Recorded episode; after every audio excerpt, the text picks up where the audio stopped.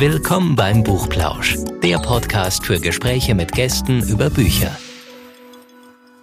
Hallo und herzlich willkommen zu Was liest eigentlich? Der Buchplausch. Hallo Anne. Hallo Anja. Hallo Anne. Anne und ich, ich bin Anja, wir haben heute wieder einen ganz tollen Gast, äh, nämlich diesmal eine Autorin. Hallo, herzlich willkommen, Nicole Lange. Hallo. Hi. Hi. Herzlich willkommen. Wir freuen uns, dass du bei uns zu Gast bist. Ich stelle dich mal so kurz ein kleines bisschen vor, ähm, aber eigentlich kannst du gleich so ein bisschen mal was über dich erzählen. Also wer, wer Nicole noch nicht kennt, ähm, sie ist wie gesagt Autorin, hat das aber nicht schon immer gemacht. Da können wir gleich mal ein bisschen drüber reden, weil ähm, das treibt dich zwar schon sehr, sehr lange um, aber ähm, du hast nicht einfach gleich von der Schule weg angesagt, angefangen, äh, Bücher zu schreiben, sondern du hast noch, erst noch was anderes gemacht und du hast was sehr Bodenständiges gelernt, ähm, wenn ich es richtig weiß. Du bist nämlich Bäckerin. Finde ich ganz großartig. Du machst diese tollen Sachen, die wir alle so lieben. Ja, ähm, vielleicht kannst du da mal ein bisschen aus dem Nähkästchen plaudern. Ähm, und genau. Und was uns natürlich interessiert ähm, und unsere Hörer ist natürlich, wie wie kommt man dann dazu, dass man sagt, ich fange jetzt an, Bücher zu schreiben? Vielleicht können wir damit einfach schon mal schon mal einsteigen. Was war bei dir? Gab es einen Schlüsselmoment oder irgend sowas, wo du gesagt hast, in dem Moment wusste ich, das muss ich tun? Boah, jetzt muss ich mich aber kurz, sonst wird es ein Roman. ähm, ich habe eigentlich schon seit dem achten Lebensjahr geschrieben. Okay. Oder sogar schon mit sieben. Also so richtig genau weiß ich schon gar nicht mehr. Weil äh, Schuld war damals diese tolle Miniserie Prinzessin Fantagiro, die rauf und runter auf Sat 1 lief, meistens damals zu Weihnachten und Ostern. Vielleicht sagt das ja jemanden, also es gibt ja viele Fantagiro-Fans noch mit Romuald und Tarabas und ach ja. Ja, und dann, äh, ja, wie das dann so ist, ne? Dann fängt man an, seine mhm. eigenen Geschichten zu schreiben, dass man das irgendwie vielleicht ein bisschen anders gehabt hätte gerne. Oder halt, ach, die traumhaften Kleider und wie das dann so ist. Ähm, also geschrieben habe ich eigentlich immer und habe natürlich dann vernünftigerweise Ausbildungen gemacht mein größter Traum war. Oh, was ganz was anderes. Okay, nicht Autorin, okay. Ja, da habe ich mich nicht mehr ganz so getraut. Ich habe zwar schon ja, mal so im Theater okay. in der Schule ein bisschen mitgemacht und habe auch Drehbücher sogar geschrieben. Und ja, habe dann sogar auch äh, in München mit 16 schon mal vorgespielt bei, oh Gott, wie hieß die? Otto Falkenberg. Mhm. Schauspielschule. Ach, ich weiß es gar nicht mehr so genau. Jedenfalls war das sehr aufregend, da mit 16 dahin zu fahren und da wirklich das dann Aha. vorzuspielen. Man musste sich auch vorbereiten. Naja, dann, wie es halt so ist, ne, bei 1200 äh, Mitbewerbern, äh, wenn dann nur so acht Schüler genommen werden, ist es natürlich sehr utopisch, dass man das schafft. Und dann kam natürlich schon die Absage und ja, dann habe ich halt dann erstmal die Ausbildung zur Bäckerin gemacht, weil ein Kumpel das so toll fand. Also dann habe ich gedacht, okay, ist toll, dann mache ich es auch. Ich hatte nicht so meine eigene Meinung früher. Äh, habe ich dann drei Jahre durchgezogen, auch sehr gut ähm, abgeschlossen. Und dann habe ich tatsächlich aber mhm. noch eine Ausbildung gemacht als Kauffrau im Einzelhandel. Das habe ich dann mit äh, sogar Best Prüfling abgeschlossen. Und aber ich muss ganz ehrlich sagen, ich bin sehr weit rumgekommen. Ich war schon Stabsunteroffizier oh, wow. bei der Bundeswehr. Okay. Und jetzt aktuell bin ich in der, ähm, in der Industrie, ähm, Laser. Ich laser ja, so für Autoindustrie und so für Haushaltsgeräte, so die tollen Tasten, zum Beispiel auch von Navi, Navigationsgeräten, so die ganzen Tasten. Oh mein Gott, ja. okay. Also Bäcker war der Anfang. Okay. Und hast du das Gefühl, dass dir die vielen verschiedenen Erfahrungen, die du da in den unterschiedlichen Bereichen gemacht hast, ähm, auch beim Schreiben helfen? Weil zum Beispiel dein Debütroman dreht ja sich ja auch ums Schauspielmilieu. Oh, da habe ich gar nicht mal drüber nachgedacht. Ich habe eigentlich immer nur Fantasy geschrieben. Und da ich mit Fantasy absolut äh, keinen Fuß in die Verlagswelt gekriegt habe, habe ich mir dann gedacht, jetzt habe ich die Schnauze voll, jetzt schreibe ich meinen ersten Liebesroman. Und mit dem hat es dann sofort geklappt. Das war total interessant. Also das hat dann bei Ulstein geklappt und ja, das war echt aufregend. Ich hatte in äh, April 2017 den Vertrag unterschrieben und im Juni kam es schon raus. Also das war wirklich mega schnell. Also ja, da war ich wirklich platt. Also hätte ich nicht gedacht. Aber es hat halt natürlich Jahrzehnte gedauert, bis ich überhaupt verlagstauglich war. Ne? Man hat ja wirklich von ähm, Kind bis Teenager so viel geschrieben, viel nicht beendet. Und ja, es dauert einfach wirklich echt lange, bis man so gut schreibt, dass es wirklich verlagstauglich ist. Man weiß oft erst nicht, woran liegt es, was mache ich bloß falsch und dass ich dann auch mal irgendwann gecheckt habe, dass die Exposés halt alle nicht so die Normen sind, wie sie sein müssten. Ja, es hat sich alles Learning by Doing. Ich habe irgendwie so unbewusst irgendwann so ein, eine Schreibtechnik irgendwie aufgebaut, äh, komplett unabhängig von irgendwelchen Schreibratgebern und weil ich auch ohne Plot und Plan schreibe. Komplett, ne? Also es ist echt alles dem Bauch heraus. Ich plane gar nichts. Ich weiß auch das nicht, wie das Ende ist, wenn ich etwas anfange. Und ähm, wie bist du dann quasi, wie du sagst, verlagstauglich geworden? Ähm, weil ich dann endlich mal qualifizierte Testleser hatte, die dann mal wir wirklich richtig gut den Weg gewiesen haben und das mal richtig gut beurteilt haben. Weil sonst hatte man ja halt immer so im Freundeskreis, ja, ja, ist ja toll, was du da schreibst.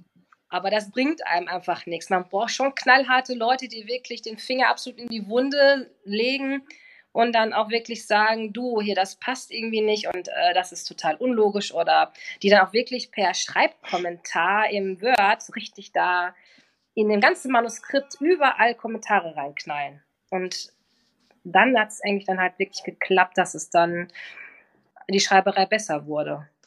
Und wie bist du da an die Testleser gekommen, wenn du sagst, der Freundeskreis, ja, das hat nicht so geholfen? Genau, dann habe ich einfach mal so im Internet so ein bisschen ähm, nach so Schreibwerkstätten gesucht und dann habe ich auch wirklich dann durch Facebook und durch diese ganzen Gruppen dann wirklich ganz tolle Menschen kennengelernt, die mich so super unterstützt haben oder die auch wirklich schon Erfahrungen selber hatten und die schon in Verlagen waren. Und ja, also es ist halt so richtig schön, dass wir uns so super gegenseitig helfen. Also man liest jetzt selbst bei anderen ne, Tests und ja, und die lesen bei mir und ähm, ist schon wirklich eine super Bereicherung. Also es ist so ein Geben und ein Nehmen, oder? Genau. Ich muss auch sagen, es ist absolut traumhaft. Das erlebt man so in der Arbeitswelt kaum, wie es in, in dem Autorenbereich ist. Wir helfen uns so toll gegenseitig und ohne Neid und Missgunst. Also das ist so eine tolle Community. Also es ist einfach nur traumhaft. Ähm, ich habe noch nie da irgendwie ähm, was Böses kennengelernt und dass äh, sich da welche, die wirklich Steine in den Weg legen.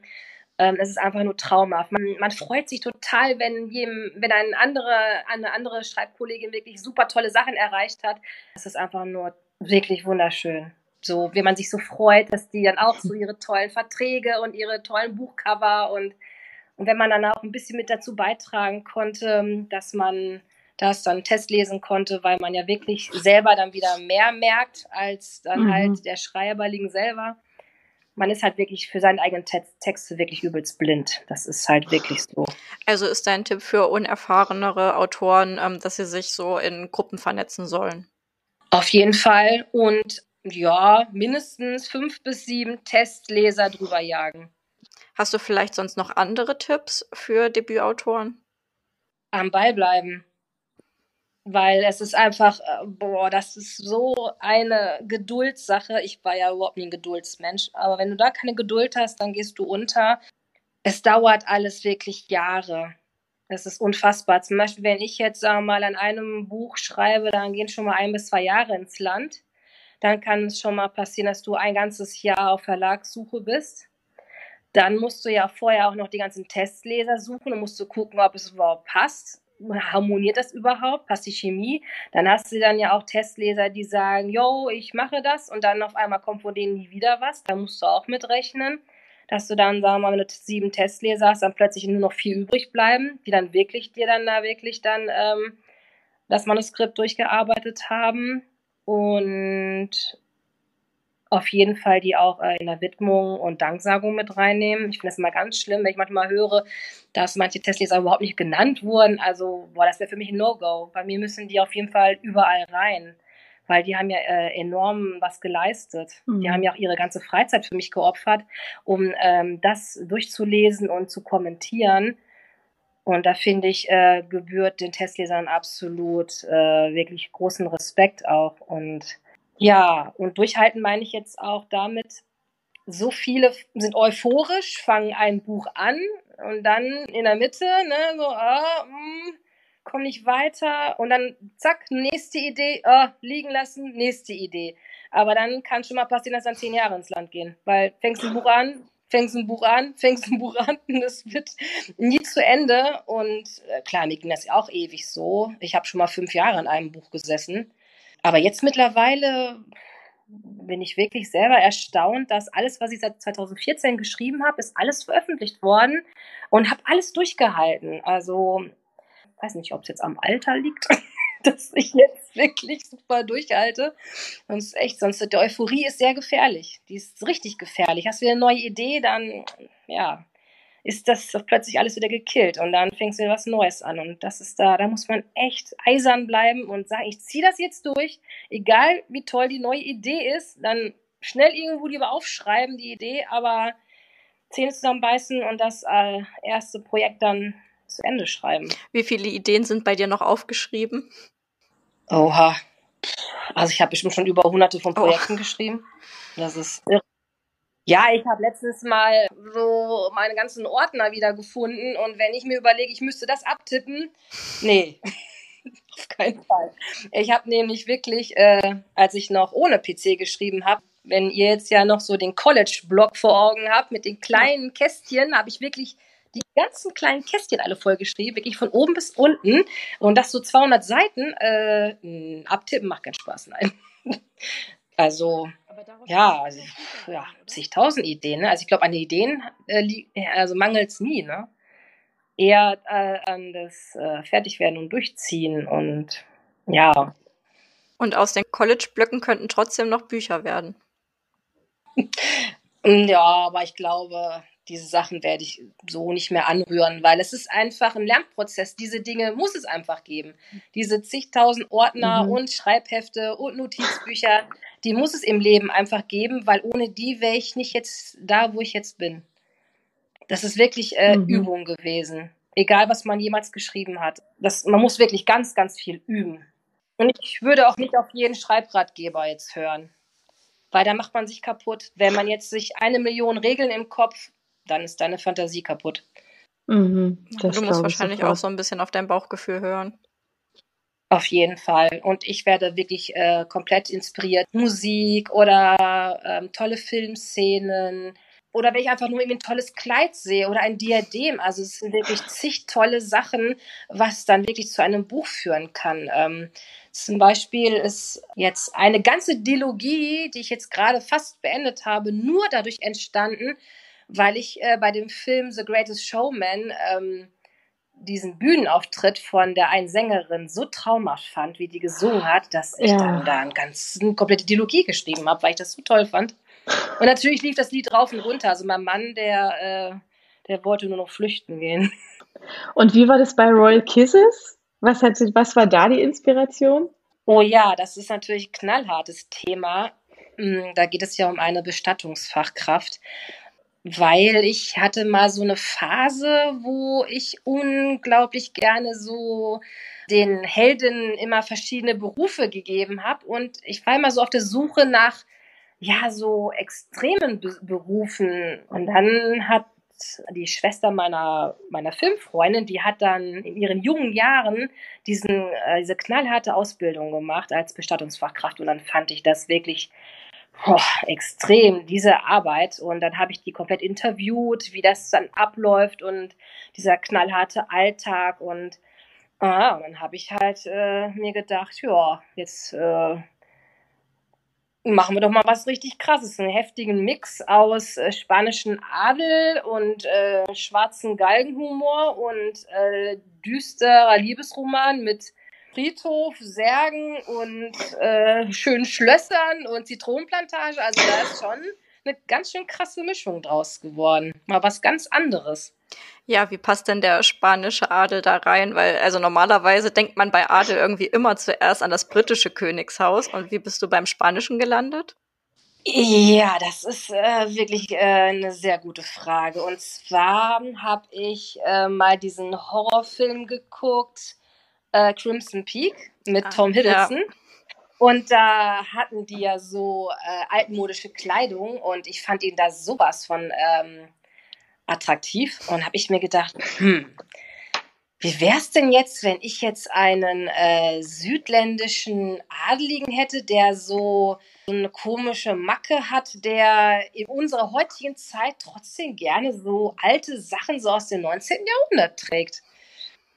Und so gar keine Lust hat auf äh, Facebook, WhatsApp und äh, generell technische Geräte. Und dann, ja, es ist irre. Also, wie man sich so zig Sachen zusammenspinnt. Also, bei mir ist, glaube ich, ich sauge mir so aus vielen verschiedenen Filmen so tolle Sachen raus. Das finde ich auch bei meiner Filmfreundin immer sehr interessant. Die kennt mich in- und auswendig. Und wenn die dann so meine Bücher liest, dann, boah, das hast du aus Jurassic Park, das hast du aus Terminator. Das ist total interessant, wie die auf Dinge kommt, äh, die ich unbewusst dann gemacht habe und selbst gar nicht gemerkt habe. Aber sie hatte recht.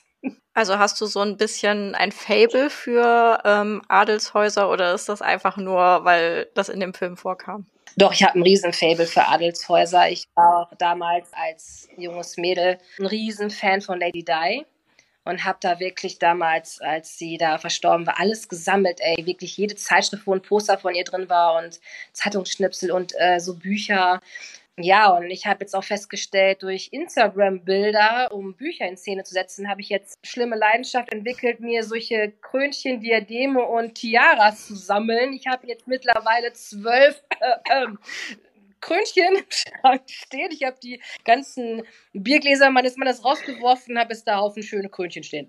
Mit Licht und alles.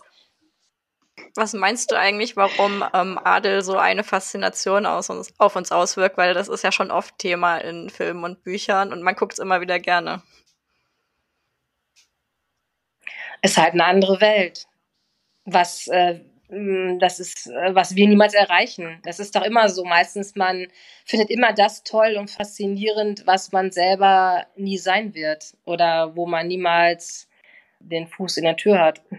Und allein schon diese ganzen tollen Gebäude. Also ich liebe Schlösser. Ich habe schon immer Schlösser geliebt. Also es ist so eine Faszination. Deswegen, also auch mit Fantasy-Geschichten. Also richtig Fantasy schreibe ich jetzt eigentlich nicht mehr, sondern mehr so New Adult Urban Romantic. Das ist aber auch toll. Ja.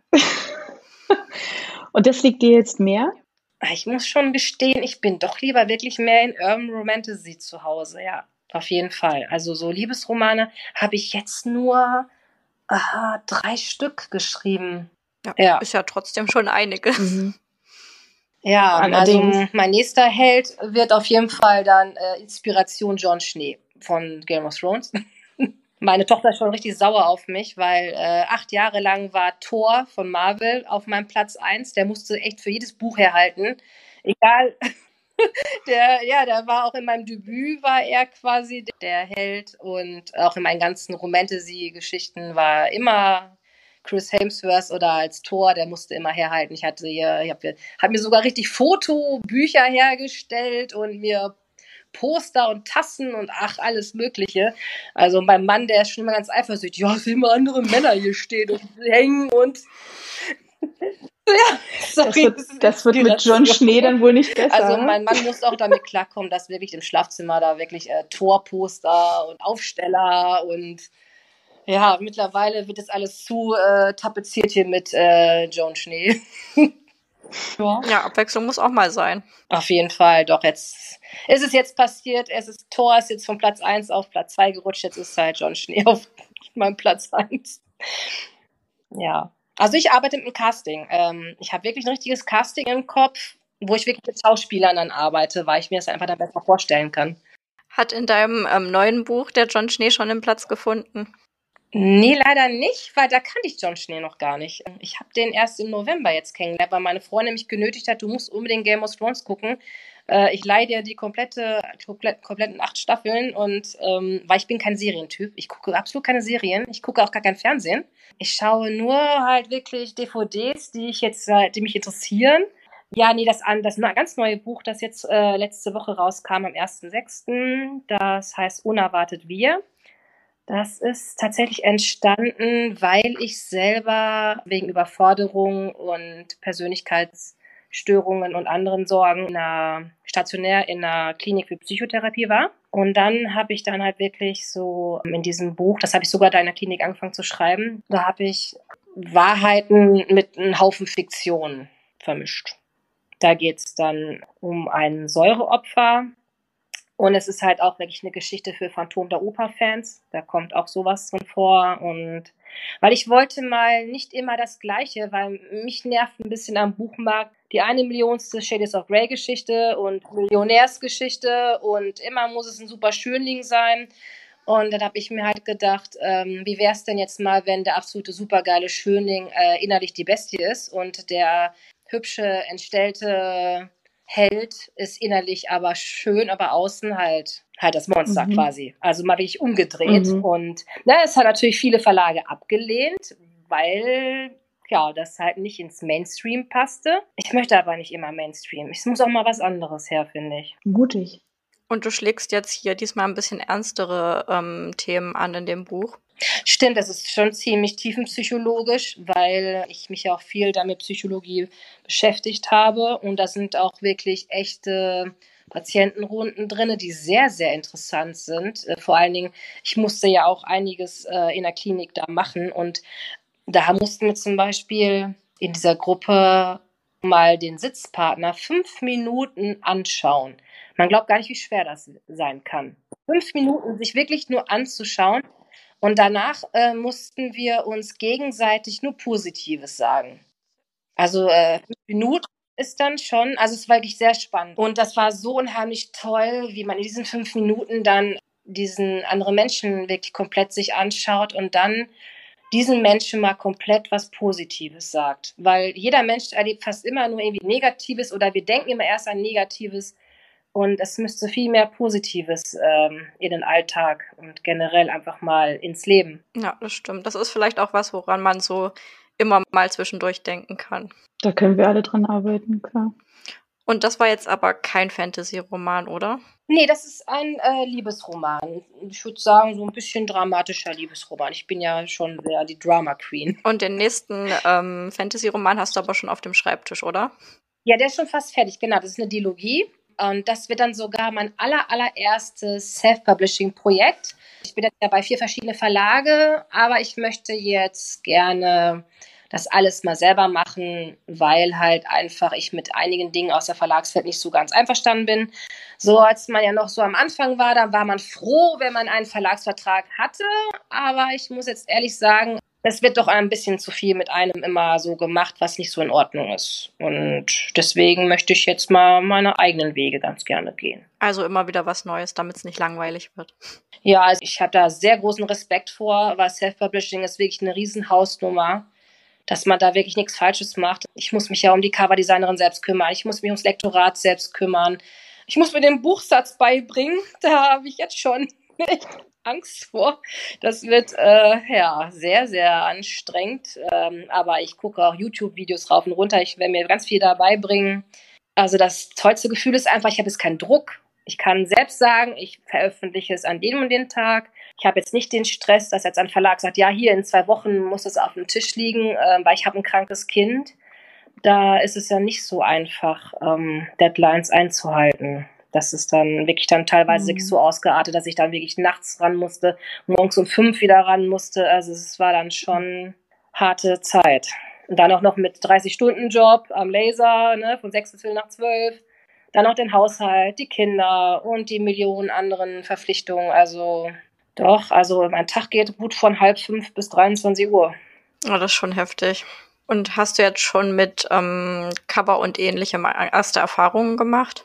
Ja, wegen dem Readers Verlag, wo jetzt äh, unerwartet wir rauskam, habe ich da so unglaublich tolle Menschen kennengelernt ähm, dass jetzt die Coverdesignerin, die mir das Cover jetzt von dem äh, letzten Verlagsbuch quasi gemacht hat, dann jetzt auch für mich dann im Self-Publishing dann das Cover machen wird. Und das ist super spannend, komplett darüber zu sprechen, so wie man sich das vorstellt und wie sie so, was sie so vorschlägt. Und ich muss jetzt so einen Steckbrief schreiben, was so in der Geschichte so vorkommt, was ich mir so vorstellen könnte.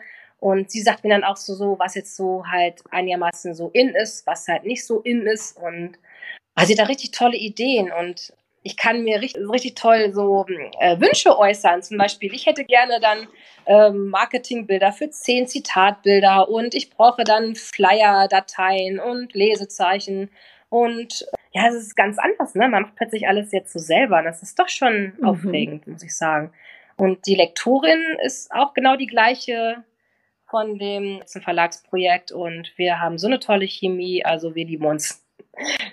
Ja, das ist ja wichtig, also dass man sich gut versteht und dass, es, dass man da so sein kleines Team beieinander hat, wo alles dann in Ordnung ist, klar. Das klingt echt spannend. Da bleiben wir auf jeden Fall am Ball bei deinem nächsten Buch. Wenn du nicht schreibst, dann liest du doch auch andere Bücher, oder? Ja, auf jeden Fall. Also teilweise lese ich sogar drei bis, ja, doch so zwei bis drei Bücher. Gleichzeitig? Ich lese äh, ja, genau. Ja, also da bin ich doch schon äh, richtig krass. ich lese auf der Arbeit, auf dem Handy einen Roman, dann lese ich äh, im Bett dann ähm, Taschenbuch und ja, und dann noch nebenbei äh, die riesengroße, dicke Self-Publishing-Bibel. und hast du dann vielleicht auch ein paar Buchtipps für uns? Ja, auf jeden Fall. Und zwar das tollste Buch der Welt ist auf jeden Fall von Mila Olsen. Entführt, bis du mich liebst. Also dieser Titel sagt schon alles. Dieser Titel ist schon sehr absolute Mega-Hammer. Und das Buch habe ich jetzt schon so oft durchgelesen und auch die Hörbücher habe ich jetzt schon so oft auf der Arbeit gehört oder also rauf und runter. Absolut okay. klasse, wie das geschrieben wurde es hat mich noch nie ein Buch so gepackt, dass ich wirklich bis 3 Uhr gelesen habe und dann gesagt habe, ups, mein Wecker geht um 4.45 Uhr. Dass ich dann aber auch noch tagelang drüber nachgedacht habe. Es hat noch kein Buch geschafft, dass ich wirklich tagelang, dass mich das so beschäftigt hat. Irre. Und das, bei dem Buch ist das auch so stark, weil es so gut ankam, hat sie dann auch noch mal dieses, äh, ein Buch geschrieben über seine Sicht eigentlich mag ich sowas nicht, ein Buch jetzt äh, nochmal zu lesen aus der Sicht eines anderen. Das kann man fast gar nicht vergleichen. Das, das ist noch besser sogar, das zweite Buch aus der Sicht des Helden und tiefenpsychologisch der absolute Mega-Wahnsinn. Also das kann ich ja komplett empfehlen. Es, ist, es haut einen richtig um. Da gibt es ja drei davon, gell? Inzwischen, also bis in die dunkelste Nacht und zwischen Himmel und Wind. Und dann gibt es halt noch das äh, Buch aus seiner Sicht, das sind dann im Prinzip dann sogar vier. Mhm. Und du hast gerade schon gesagt, du hast auch die Hörbücher gehört. Bist du denn eher der äh, Printbuch- oder der Hörbuchtyp?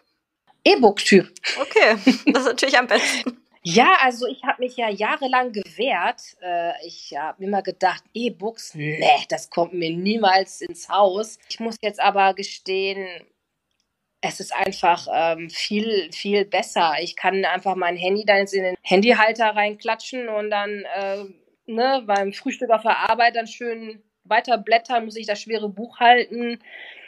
Und ja, gut, wenn du verreist, dann hast du da 100 Bücher dabei. Ne? Also so mit Taschenbüchern wird es ein bisschen schwierig. ja, also absoluter E-Book-Fan geworden. Und äh, ich muss ganz ehrlich sagen, also Hörbücher habe ich jetzt auch immer mehr für mich entdeckt. Ich finde das so toll, dass man dann auch wirklich diese tollen Angebote bekommt, dass du dann das E-Book gekauft hast und dann kannst du für einen wirklich sehr, sehr kleinen Preis dann das Hörbuch noch dazu. Und das ist ja phänomenal, dass dann, wenn du da gelesen hast und dann ähm, Hörbuch, dass du dann genau da weiterhörst, wo du aufgehört hast zu lesen. Also irre. Mhm. Das ist echt cool. Dafür, dass ich nicht so technisch visiert bin, hat mich das richtig begeistert. Das klingt echt gut. Und ähm, weil du ja gesagt hast, dass du, also Fantasy eigentlich so dein Herzensding ist, hast du vielleicht zum Schluss noch einen kleinen Fantasy-Tipp für uns? Fantasy-Tipp? Boah, da gibt es so vieles. Oh Gott, da muss ich mal ganz kurz einmal im Regal. Kein Problem. Ja gut, äh, die Selection-Reihe, absolut toll, ne, von Kira Kess. Und auch hier Royal, ein Königreich aus Glas von Valentina Fast, ist absolut gigantisch. Und ein Buch, das äh, wirklich viel mehr Aufmerksamkeit kriegen müsste, ist von meiner super lieben Kollegin Jennifer Wellen, ähm, Zum Teufel mit dir und der Liebe. Das ist richtig toll. Das müsste viel mehr Aufmerksamkeit kriegen, finde ich. Ja, kriegt es jetzt auch, weil wir nämlich die Tipps natürlich auf unserer Website und auch in den Shownotes des Podcasts teilen. Da können unsere Hörer direkt auf die Buchseite klicken. Oh, das ist ja super. Das ist manchmal so, dass wirklich so unglaublich tolle Bücher einfach ähm, nicht genug Reichweite haben, weil die Verlage klein sind. Und das ist dann oft total schade. Und es gibt so viele Bücher, die es echt wert wären zu verfilmen. Und äh, man kriegt im Kino irgendwie immer denselben Einheitsbrei. Und es müssten viel mehr tolle Bücher verfilmt werden, finde ich. Ja, das stimmt. Wobei dann auch immer die Leser kommen und sagen, die Verfilmung ist gar nicht so gut wie das Buch. Ja, das ist dann natürlich eine Katastrophe, das stimmt. Also, also Herr der Ringe fand ja. ich super. Die Bücher fand ich zum Beispiel langweilig. Ich habe es mhm. nie geschafft, die Bücher zu lesen. Ich habe beim ersten Buch äh, aber der Hälfte kapituliert. Ich bin aber auch ganz ehrlich jetzt, ah, das ist auch bei meinem Schreibstil genauso. Das mag nicht jeder. Ich bin der kurze, knackige Typ, der wirklich rasant durch die Bücher galoppiert. Ich hasse es langatmig und und übelst lange Rumerzählungen. Nein, bei mir muss es wirklich Schlag auf Schlag und manche Leute sind vielleicht davon dann auch ähm, überfordert. Ja, und manche sagen dann wieder so, ja, so muss es sein und es ist nicht eine Sekunde langweilig, zack, zack und ja, so sind halt die Geschmäcker wirklich verschieden, ne? Herr der Ringe ist ja auch ein paar Tage älter. Ich glaube, damals hat man wirklich echt einfach noch anders geschrieben als es jetzt heute. Da ist einfach viel mehr Schnelligkeit ja, drin. Ja, und ne? zum Glück ist der Buchmarkt ja auch so groß, dass wir alle Extreme unterkriegen. Genau. Gut, dann danke dir, Nicole, für dein Gespräch und für die offenen Erfahrungen, die du mit uns geteilt hast. Buchplausch, der Podcast für Gespräche mit Gästen über Bücher. Für unsere Buchplauschhörer haben wir übrigens noch etwas ganz Tolles. Falls ihr nämlich jetzt gerade nach dem richtigen Hörbuch sucht, dann könnte Bookbeat eine gute Idee sein. Stöbert durch über 50.000 Hörbücher. Entdeckt Bestsellerlisten, die Hörbücher von DP natürlich auch, oder lasst euch ganz persönliche Empfehlungen geben. Ihr wollt das einfach mal ausprobieren? Buchplausch und Bookbeat schenken euch einen ganzen Monat Bookbeat for free. Meldet euch einfach mit dem Rabattcode Buchplausch bei Bookbeat an oder geht auf die Seite www.bookbeat.de slash Buchplausch und schon seid ihr dabei. Den Link, den haben wir auch noch einmal in die Beschreibung der Podcast-Folge eingefügt. Also nutzt dieses wunderbare Angebot, einen Monat lang so irre viele Hörbücher zu hören, wie ihr wollt, denn genauso funktioniert Bookbeat. Das ist nämlich toll. Ihr könnt so viele Hörbücher hören, wie ihr wollt. Das ist doch jetzt genau das Richtige, oder? Also ausprobieren. Wir freuen uns mit euch. Bis dann.